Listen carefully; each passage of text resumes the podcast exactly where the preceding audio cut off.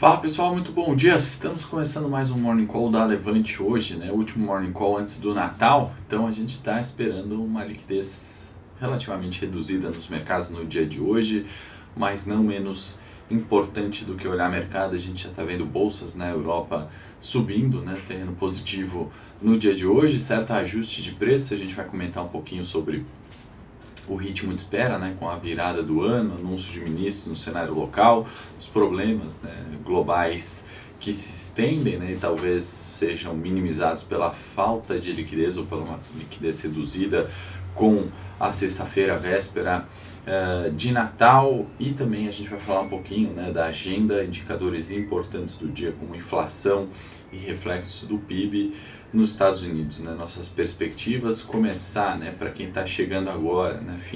Finzinho de ano, férias, talvez um ritmo reduzido no trabalho para acompanhar mercados, ótima oportunidade para uh, começar a aquecer né, as pautas que certamente isso é muito importante em 23 e fazer alguns balanços né, sobre estratégias, sobre cenários, sobre realização de lucros ou não, né, mudanças de carteira, acho que é um cenário é, ou melhor, um período de, de, de duas semanas aí para justamente beneficiar, inclusive, quem está chegando agora. Né? Então, seja muito bem-vindo.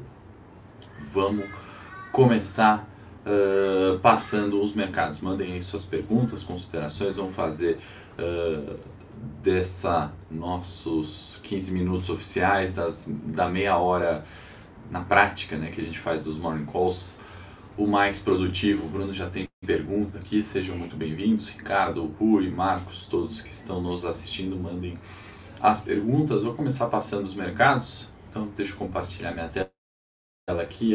Europa, pegando Eurostox.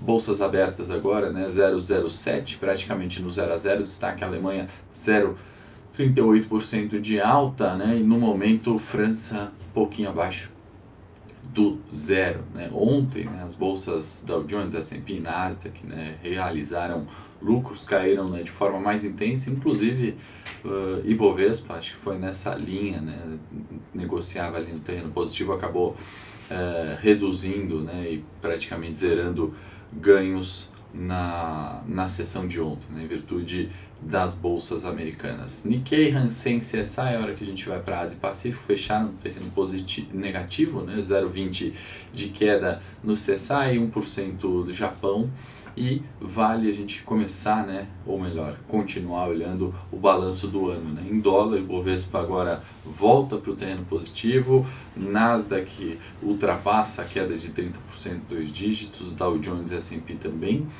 caindo, né? assim como as bolsas na Europa. Né? Então, olhando o balanço do ano, aquilo que a gente viu desde janeiro por aqui, né, parece uh, ter se mantido né, e parece que vai ser a conclusão do ano. Né? Ibovespa, que também chegou a cair nas últimas semanas, recupera, né, fica levemente positivo, 2,54. Então, se no ano você está com performance, investe no Ibovespa além de 2,54, considere-se um grande vencedor.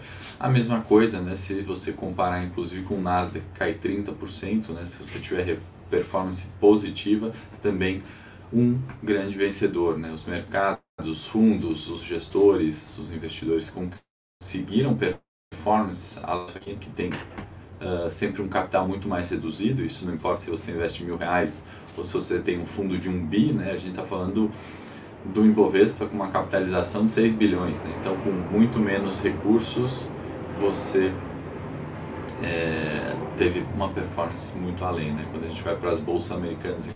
Então, nem se fala. Esse é um ponto importante para a gente olhar né, e validar enquanto investidor, né? a performance relativa, né? não performance por performance. Né? Porque se você tiver 1% né, positivo e Bovespa foi 2,54% positivo, né, também sua performance não é uh, ok, né? você, per você perdeu para o benchmark, então valeria fazer um investimento de repente no BOVA 11, né, que tem uma performance muito semelhante a do próprio uh, Ibovespa, né? ou é um índice, é um ETF que replica o Ibovespa. Né? Então, com menos trabalho, você teria tido mais retorno. Né? Então, não é performance positiva que é ok, né? E nem toda performance negativa é ruim, né? Se você só investe em Nasdaq, você teve menos 3 no ano apenas, você foi 30% melhor do que o próprio Nasdaq, né? Então, é uma performance negativa que, ao comparar com o benchmark, quer dizer que sua estratégia tem sido feita da forma correta. Né? Se você é um investidor diversificado, né, com certeza sua performance não está positiva, né? pensando na diversificação aqui do que a gente compara em índices. Né? Então, você tem um percentualzinho em, uh, nas Américas, na Europa e Ásia Pacífico, né, certamente sua performance está negativa. E aí o balanço que deve ser feito é no seguinte sentido, né? a performance combinada do seu portfólio foi melhor que a performance combinada desses, uh, desses investimentos, né? E aí a gente fala muito, né? O Bovespa sobe 2% ao ano, né? Mas quem acompanha o Morning aqui, as nossas carteiras, sabe do nosso posicionamento, por exemplo, contra, né? não contra no sentido de as empresas de tecnologia são ruins, mas de fato não era o ano da tecnologia. Né? Então a gente vê Nasdaq, a bolsa de tecnologia caindo 30%, né?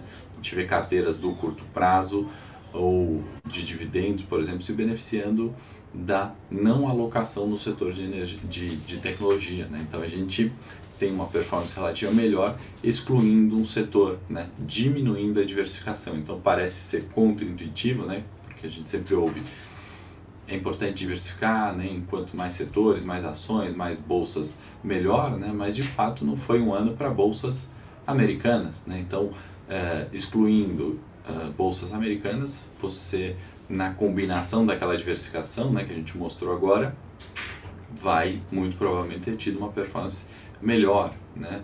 Uh, falamos muito de energia, né, de petróleo, então de fato pesando mais nessas bolsas, a gente tem como ter performance positiva. Né? E positiva além do benchmark, né? não aquele positivo 1%, uh, enquanto o Ibovespa está dando 2,5% no ano. Né? Positiva não em 14%, quando a gente viu o Ibovespa ali em dólar subir 14%, né?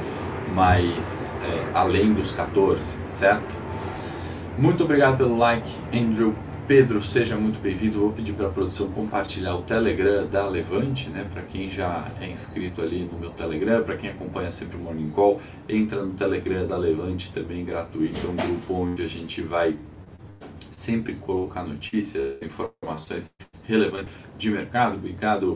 Uh, a produção está aí na tela para quem quiser, é só clicar no link, né? o aplicativo Telegram, você vai ter as notícias ali no seu celular, tá bom? Não se esqueçam de curtir esse vídeo encaminhar também para amigos, familiares, afins. Bom, pessoal, quero também mostrar para o dia de hoje, né, inclusive o título da Bloomberg aqui, nada nada criativo, né, do Santa não entrega, né, o Papai Noel não entrega, para mostrar da recuperação das bolsas, tanto Nasdaq S&P, né, linha azul Nasdaq, branca S&P, a recuperação né, nos meses, uh, especialmente de novembro, né, e depois o declínio no mês de dezembro. Né, ontem foi um dia bastante negativo, inclusive evidenciando um pouco desse movimento que, para quem segue a gente no Morning Técnico, para quem gosta da análise técnica, né, graficamente fica muito fácil de observar que tanto o S&P e o Nasdaq, né, no ano de 2022, esse corte que a gente está vendo aqui, tendência de baixa. Né? E por que, que a gente falou que não é um ano das bolsas americanas? Porque a gente olha a análise técnica e consegue ver graficamente né, que a tendência para o ano era de baixa. O que, que é uma tendência de baixa? Né? Claro que você vê a linha decaindo aqui, é fácil né, na, na, de olhar esse gráfico. Né? Conceitualmente são topos e fundos descendentes. Então toda vez que o S&P ou Nasdaq fazia um topo, ele era menor que o anterior. Né? Fazia um topo menor que o anterior né? Aqui fez um topo igual, né? o anterior voltou a cair. Aqui fez um topo menor que o anterior. E o fundo a mesma coisa, né? fundo menor que o anterior, fundo menor que o anterior, definindo assim tendência de baixa. Por que, que isso é importante? Para a gente entender que é nos repiques de preço, de março a abril, de maio a junho, de julho a agosto, né? de novembro a dezembro, são apenas repiques de preço, movimentação normal de mercado, onde o mercado respira e volta a cair, né? o mercado respira e volta a cair. E aí, se você tem uma carteira de longo prazo e começa a ter esse entendimento, né, você consegue ou fazer aumento de de posições né, quando o mercado cai ou realização né, quando o mercado sobe. No curto prazo né, é diferente, você pode se expor mais a compras né, no repique de preço e você pode uh, fazer as vendas na queda. Né? Essa é a ideia de operar o curto prazo e é o que a gente está vendo agora no mês de dezembro, né? depois daquela recuperação, a gente está vendo continuidade da tendência de baixa. Por que isso, né, pessoal? Porque não teve grandes novidades de tudo aquilo que a gente discutiu no ano, né, uh, no, no, segundo semestre de 22, né? Então, se em novembro a gente viu esse repique de preço que a gente comentou aqui, né, sobre aquela possibilidade da inflação arrefecer, sobre o Fed conseguir controlar é, os juros, né, os dados uh, sequenciais disso mostraram que de fato aquela inflação ainda continua forte, né? que de fato o Fed ainda vai ter um trabalho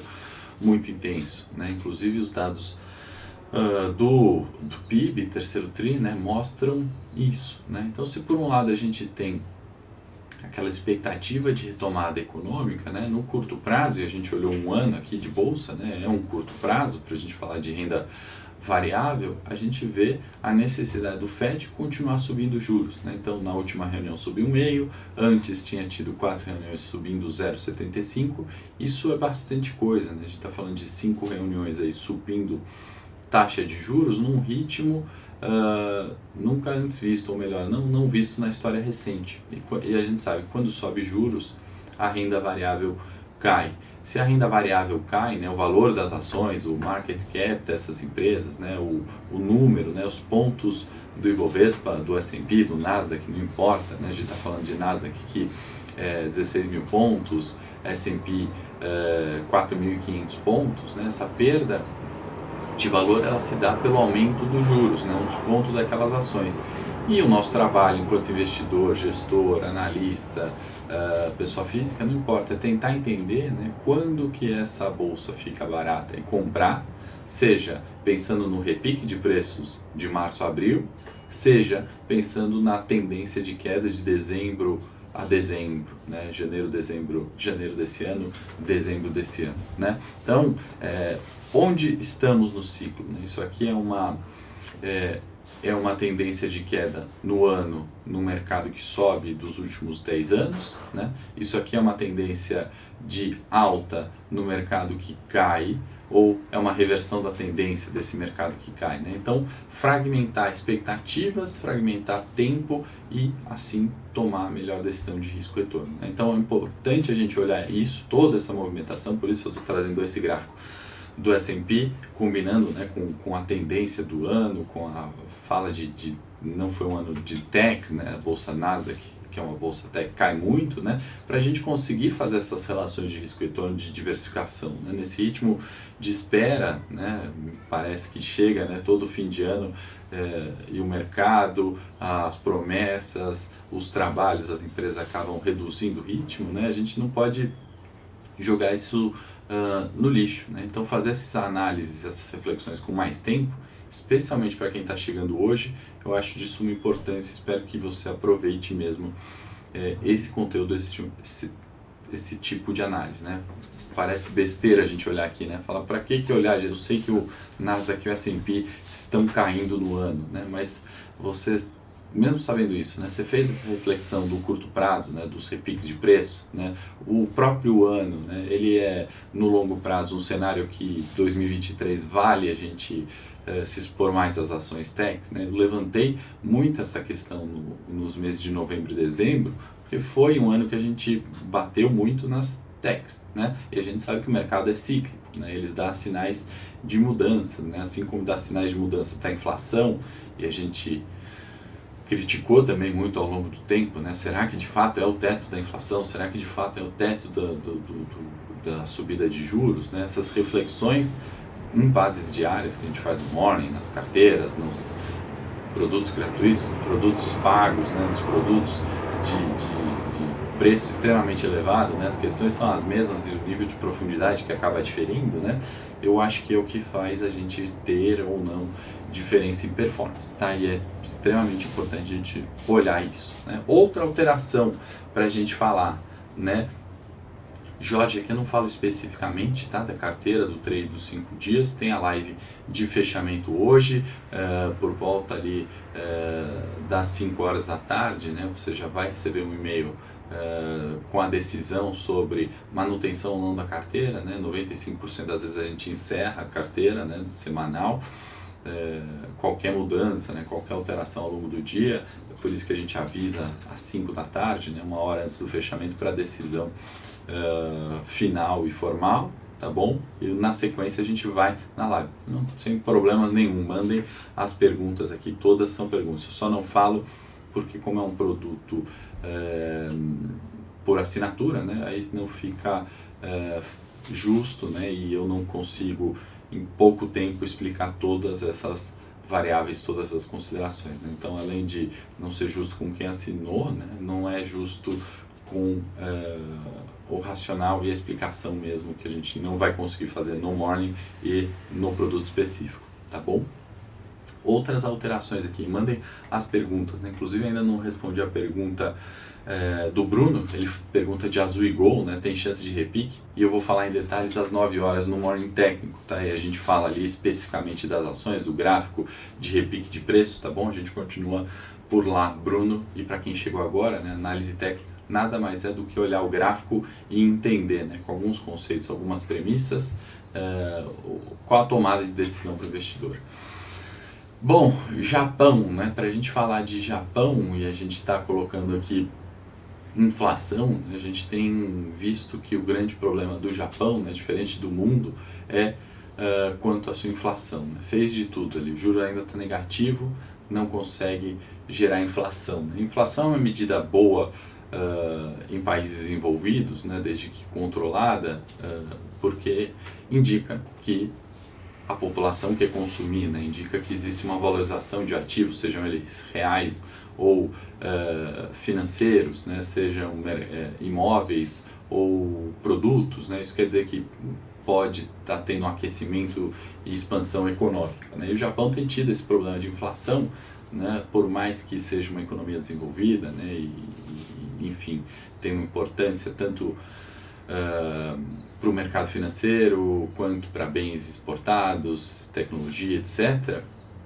O problema de inflação, né, que se arrasta por muito tempo lá, tem feito com que o Banco Central japonês, além de desvalorizar o ien, né, o dólar chegou em máximas históricas frente ao ien, ien se desvalorizando com esse intuito, né, tem tido uh, esses reflexos né, das políticas monetárias. E vale destacar nesse cenário de mudanças, né, de alterações, é, o último ou os últimos quatro anos, né, e a gente olha a macroeconomia japonesa, quatro anos pode ser um, um curtíssimo prazo, né, uh, a escalada né, do, do, do, do ganho né, que essas medidas têm trazido para a inflação. Então eu acho que é algo que a gente tem que colocar no radar. Eu vou falar disso com muito mais detalhe em 23, né? Porque eu acho que vai ser a próxima alteração. Né? Depois dos bancos centrais do mundo esperam né, terem conseguido controlar é, ou trazer suas inflações para as metas, né? O Banco Central japonês também está uh, defasado e parece que está de alguma forma conseguindo alcançar seu objetivo nesse quesito, né, que é bem diferente do Banco Central Europeu, americano, do brasileiro nem se fala.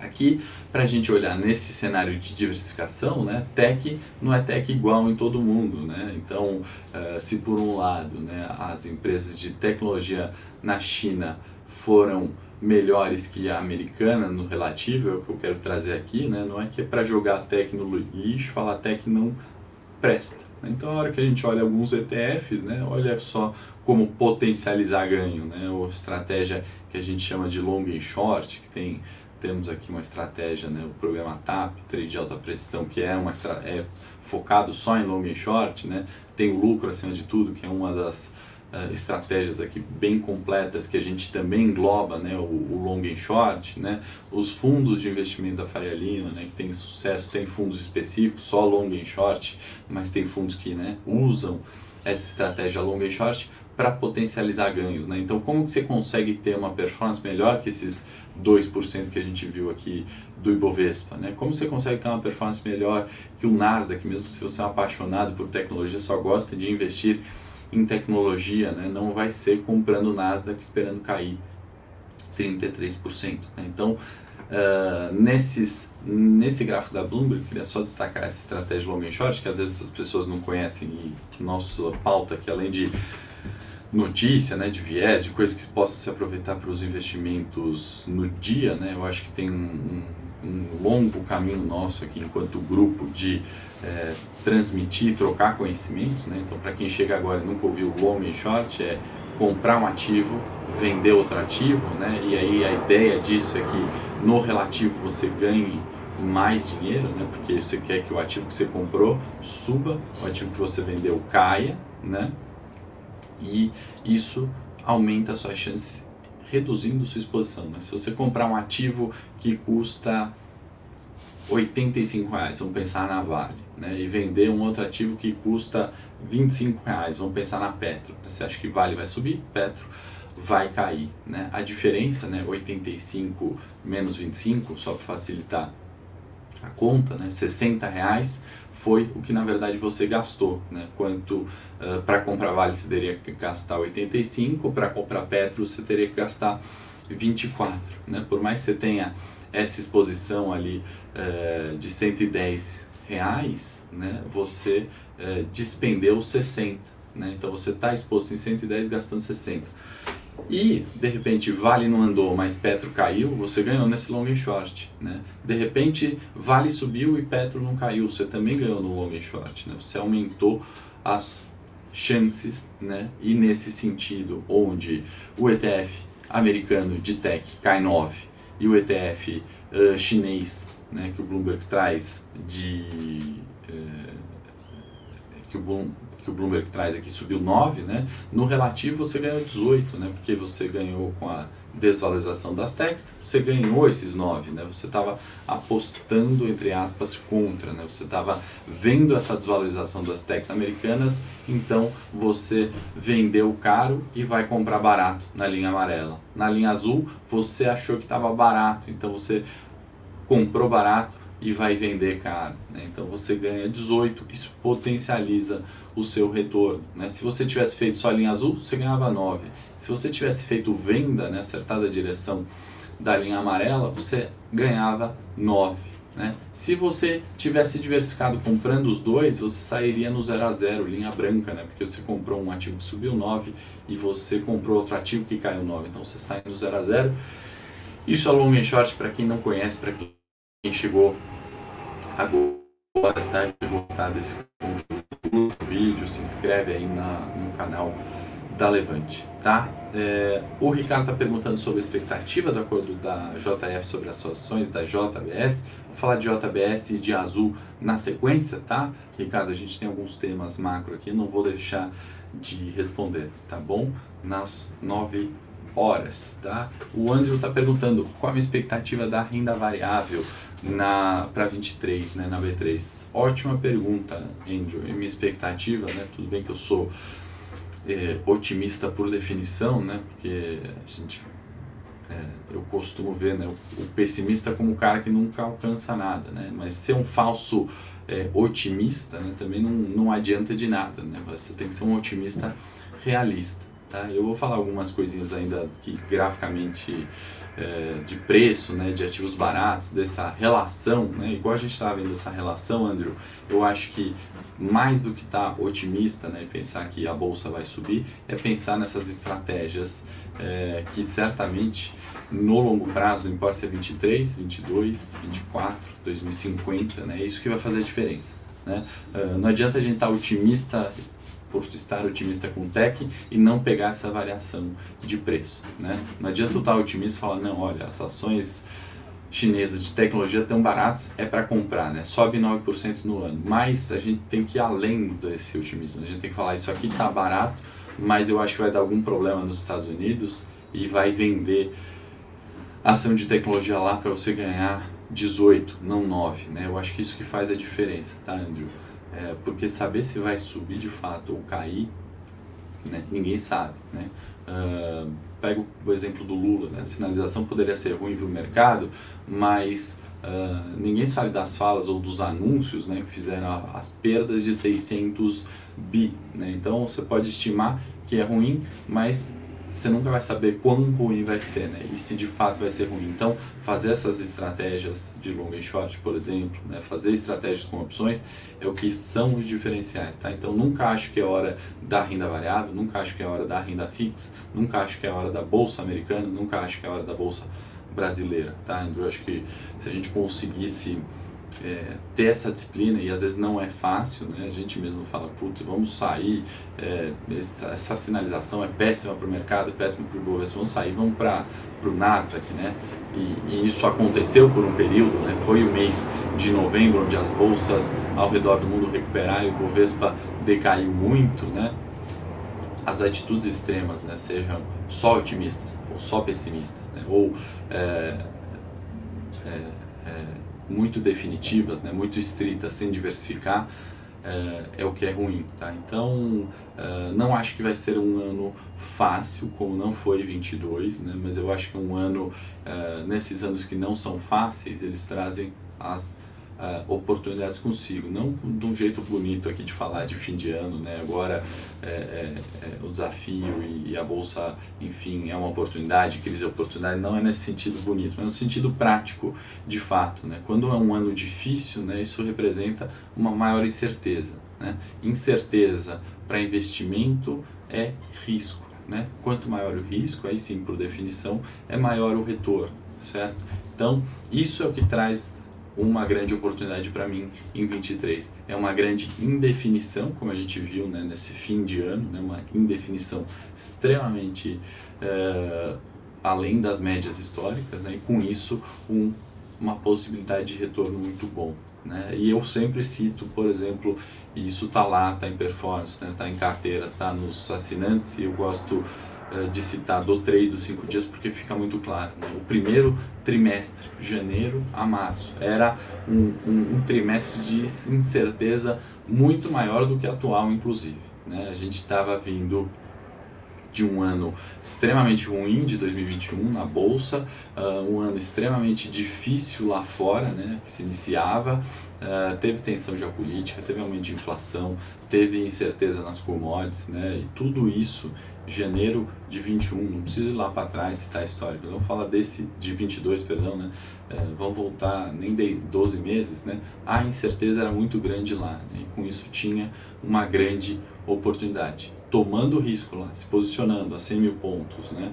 Uh, até os 114, né? que a gente vai falar disso também no Morning Técnico, a gente conseguiu uma performance de 30%, nesse TRI Ibovespa de 15%, tá? Estou arredondando os números, né? A gente conseguiu aquele dobro, né? O dobro o que, que é? Você não comprar só o ETF de tech da China, né? É você vender também o de, de tech nos Estados Unidos, né? Fazer essa leitura. E é o que a gente fez um pouco ali, né? A gente comprou muito banco, energia uh, e petróleo, né? Mais do que a gente comprou tech e varejo, indústria aqui no Brasil. Né? Então a bolsa foi bem, subiu 14, a gente subiu 30. Né? Isso garantiu performance do ano numa incerteza extremamente gigantesca. Né? Se o Andrew tivesse feito essa pergunta uh, em dezembro de 21, né? pode ter certeza que minha resposta seria exatamente a mesma. Era muita incerteza, né? era muita indefinição.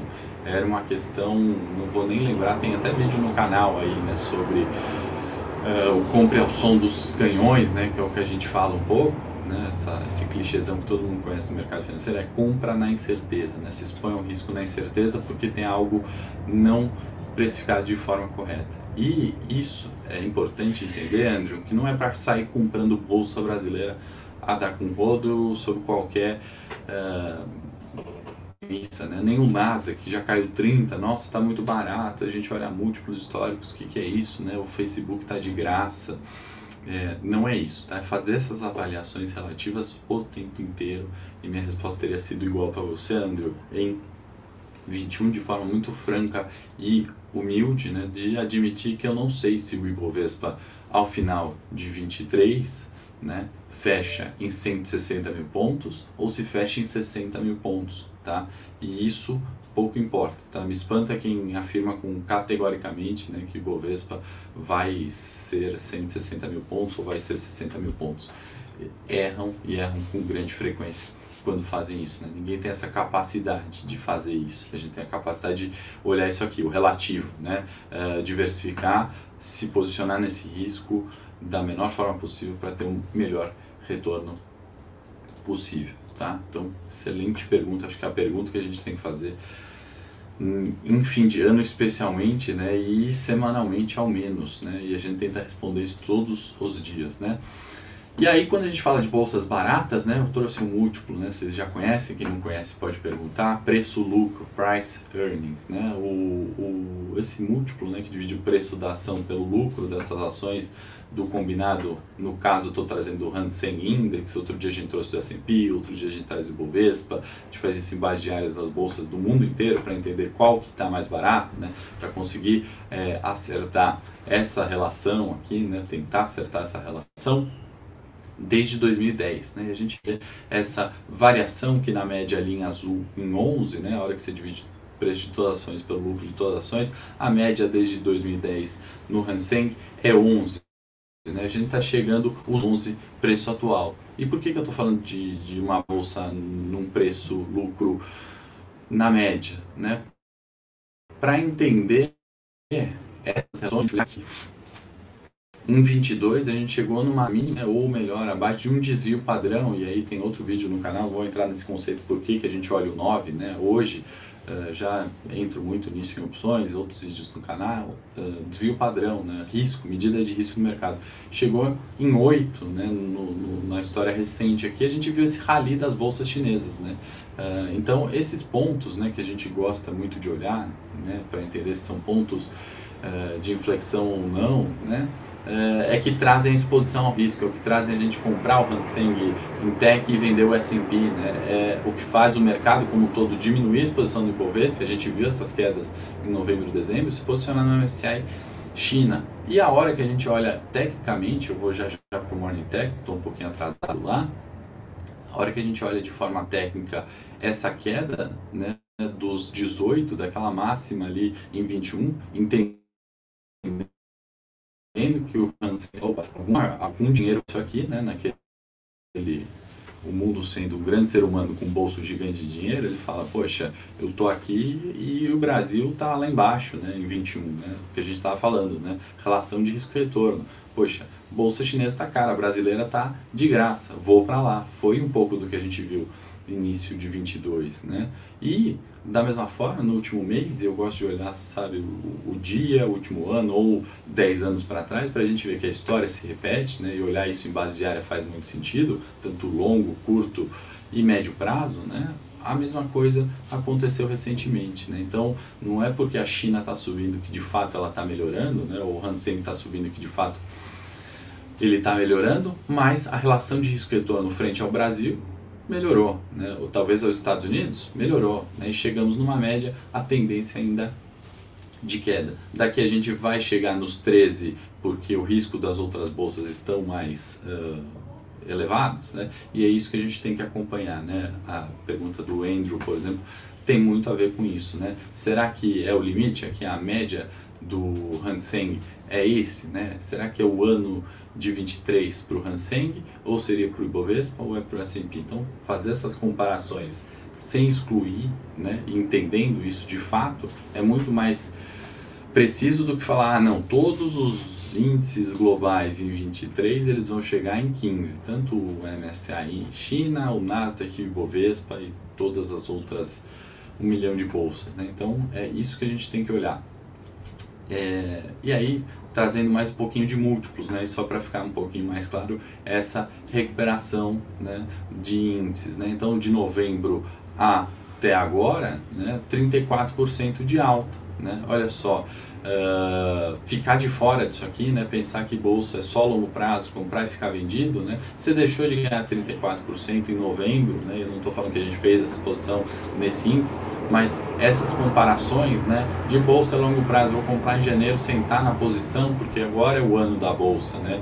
22, estavam falando que bolsa estava barata a 100 mil pontos no Ibovespa, né? É comprar e esperar, né? Se você comprou e esperou e Bovespa, você ganhou 2% hoje, né? Na semana passada você estava perdendo 1%, em algum momento você estava ganhando 14% e você não sabe como é que você vai fechar o ano, né? E a mesma coisa aqui, né? Na hora que a gente olha esses ralis, né? E, e, ficar disso, e ficar de fora de estratégias como long e short, do curto prazo de uma opção, né? Nesse ciclo de 34% de alta, né? Você ainda está perdendo 20, né? Nesse ciclo de 20% de alta aqui, você ainda está perdendo 10. Nesse ciclo de 30%, né? De março até abril, né, você deixou de ganhar os 26% porque você está comprado ali, ficou no negativo e isso no longo prazo acaba cansando as pessoas, né? porque você vê três, quatro oportunidades no ano, né? que ele ainda junta 5, 6%, que o quem iniciou a bolsa em janeiro e estava esperando o seu ano na bolsa ficou de fora, né? Então você fala, ah, agora vai recuperar, não recupera. Agora vai recuperar, tá 0 a 0. Agora vai recuperar, você caiu 50%. Né? E numa recuperação, numa queda de 50%, você precisa de uma valorização de 100%, né? não de 50% para chegar onde você investiu. Então esses pontos são extremamente importantes para a gente olhar 23, tá bom? Andrew, Ricardo, Carlos, sejam bem-vindos. Se estão gostando do conteúdo, importante vocês curtirem aí para a gente replicar isso em bases uh, diárias, tá? Então nesse ritmo de espera, né, nesse compasso de espera de fim de ano, essas relações, né, e se isso não está claro para alguém, acho que é muito importante que ainda fique, né, e não é a verdade absoluta, tá? Eu estou sempre, é, obviamente, por mais que eu tento me isentar de qualquer viés na análise, né, eu tenho um perfil, eu tenho um viés, né, e essa é a forma como eu enxergo, né, não quer dizer que ela é a correta, mas é a forma que eu tenho utilizado para investir, uh, seja no mercado local ou internacional, que para mim faz muito sentido, né, que eu trago e procuro trazer sempre estudos de terceiros, né, comprovando algumas dessas teorias, né, que, que curto prazo foi muito criticado por muito tempo, só que se a gente olhar as principais estratégias de bolsa, nos últimos 10 anos, a única que tem dado retorno é a estratégia momento, que para saber isso você precisa saber de análise técnica, ou pelo menos entender e olhar alguém que olhe para isso. Né? Olhar uma única vertente, para mim, nunca fez sentido. Né? Eu sempre cito, desde que eu comecei no mercado em 2008, onde tinham ali, né, uh, sempre tem aquela briga do analista técnico com o fundamentalista, com o macroeconomista, né, eu vi, vi isso em asset, né, em, em comitês de, de, de alocação, né, essa discussão eterna, né, tinha fundamentalistas excelentes ali criticando grafistas, né, grafistas excelentes criticando fundamentalistas, eu sempre tentei observar isso e, e trazer a minha verdade daquilo, né, então um pouco do que eu uso em estratégia é, é a minha verdade, é claro, né, e não quer dizer que ela é a única é, certa, no, no, quando a gente fala de ciência econômica, né, ciência humana, que depende da atuação de players, né, depende justamente desse embate de um achar que está barato e do outro achar que está caro, né, de uma empresa tomar mais risco e investir, da outra tomar menos risco e distribuir dividendos, né, então é um pouco disso que a gente está olhando, por isso que não tem a hora da bolsa, a hora da renda fixa, né, isso eu, eu assim, né, até quem quiser também discordar, colocar pontos contra, né, contrários, são sempre bem-vindos para a gente ir consolidando e chegar numa melhor estratégia. Né? Comentei aqui do, do trade porque deu certo e tem dado certo. Né? É, olhar as mudanças, né? entender quando aquilo não dá mais certo é muito importante. Né? Então, se fixar naquele conceito, ah, a bolsa é sempre para cima, né? se olhar a crise de 29 até 22, de fato, né? o mercado valoriza. Eu acho que no longo prazo, né? até explicando por que eu falei que eu sou um otimista, as coisas melhoram, né? as coisas se valorizam. As empresas solucionam problemas, agregam valores, aumentam o nível de emprego e salário, né? isso eh, reduz fome. Né? Então, de fato, de 29 até hoje a gente está melhor não só em bolsa, né? É, e é para cima, por isso que eu sou otimista. Mas não necessariamente a gente está falando aqui com, com um senhorzinho que investia em 1920 e continua investindo em 2010, né? Não necessariamente 2022, né? Não necessariamente a gente vai iniciar investimento hoje e eu tenho uma tranquilidade financeira, para é, esquecer aquele dinheiro lá de qualquer forma. Né? E ainda que eu tenha isso, né, não necessariamente vai ser a melhor performance. Né? No meio do caminho a gente sabe que tem a necessidade de uma viagem, tem a necessidade de uma alocação uh, num estudo de um filho, tem um problema de saúde na família, tem aquele cunhado que pediu dinheiro emprestado, né? tem essas demandas que impedem que a bolsa seja aquele negócio de comprar depois da crise de 29 e sair em 2022 eh, tendo acumulado um patrimônio de X mil por cento. Né? O mercado ele é muito mais dessa forma, né? e nossa vida é muito mais dessa forma, né? Você começa um ano falando, poxa, vou ganhar promoção, tenho emprego, não sei o quê, de repente não vem, né? Vem a demissão, vem o corte, né? Só que aí na sequência você arruma um baita do emprego ou você usa sua experiência para fazer um, um serviço autônomo lá e você ganha em um mês mais do que você ganhou nos últimos três meses naquele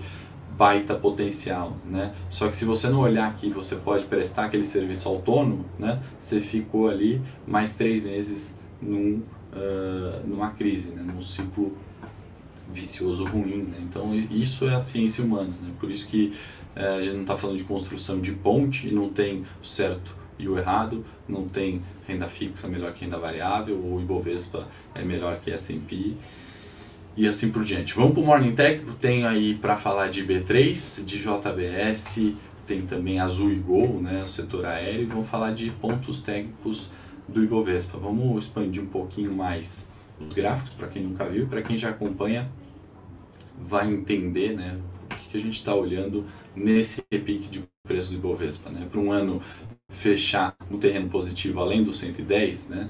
Uh, tem analista falando que bolsa fim de ano é 130. Ou a gente está vendo o declínio do Ibovespa e é assim que eu vou começar o Morning Tech. Não esquece de entrar no Telegram da Eleven, tá? Da, da Levante e uh, na sequência Morning Call 9 e 13. Estou entrando 12 minutinhos atrasado. Forte abraço e espero vocês já já no Morning Tech.